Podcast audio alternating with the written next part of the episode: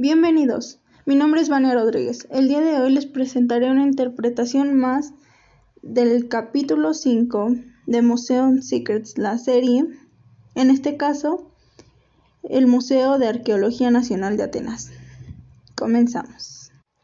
Para comenzar, lo que me llamó la atención fue cómo Tenistodes eh, era un experto político. También algo que me, esto que me sorprendió mucho fue que Jerjes fue el que le prendió la ciudad de Atenas, eh, le prendió fuego, entonces este es algo que es sorprendente porque como un acto de rebeldía puede causar unos grandes problemas.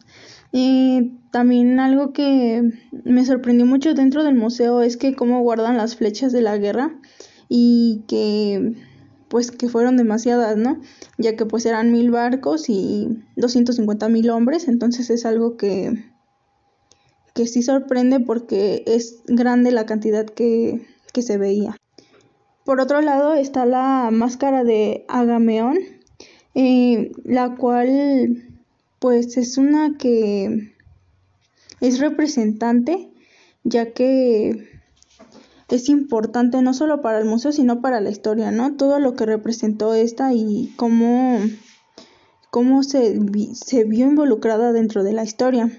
Eh, otra cosa que me gustó demasiado fue el alto nivel de inteligencia que manejaba Alejandro Magno, ya que este permitía que conocieran el mundo antiguo, pero que a través de lo de lo que iba saliendo, de lo novedoso.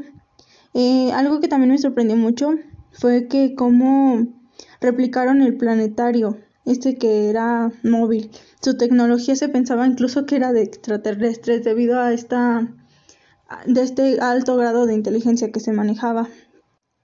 Algo que no me gustó muchísimo de, este museo fue que realmente eh, lo dividen como en, en la época y lo que pasa, pero solamente como de forma externa. Realmente creo que en la serie porque te lo explican, pero realmente en el museo se ve simplemente de una forma externa y no, no se indaga más allá de.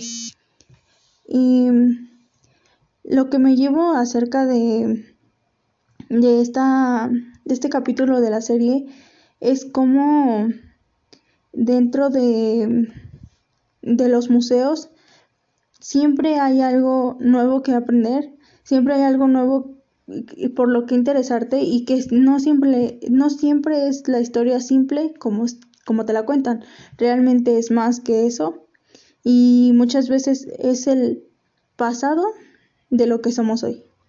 Muchas gracias.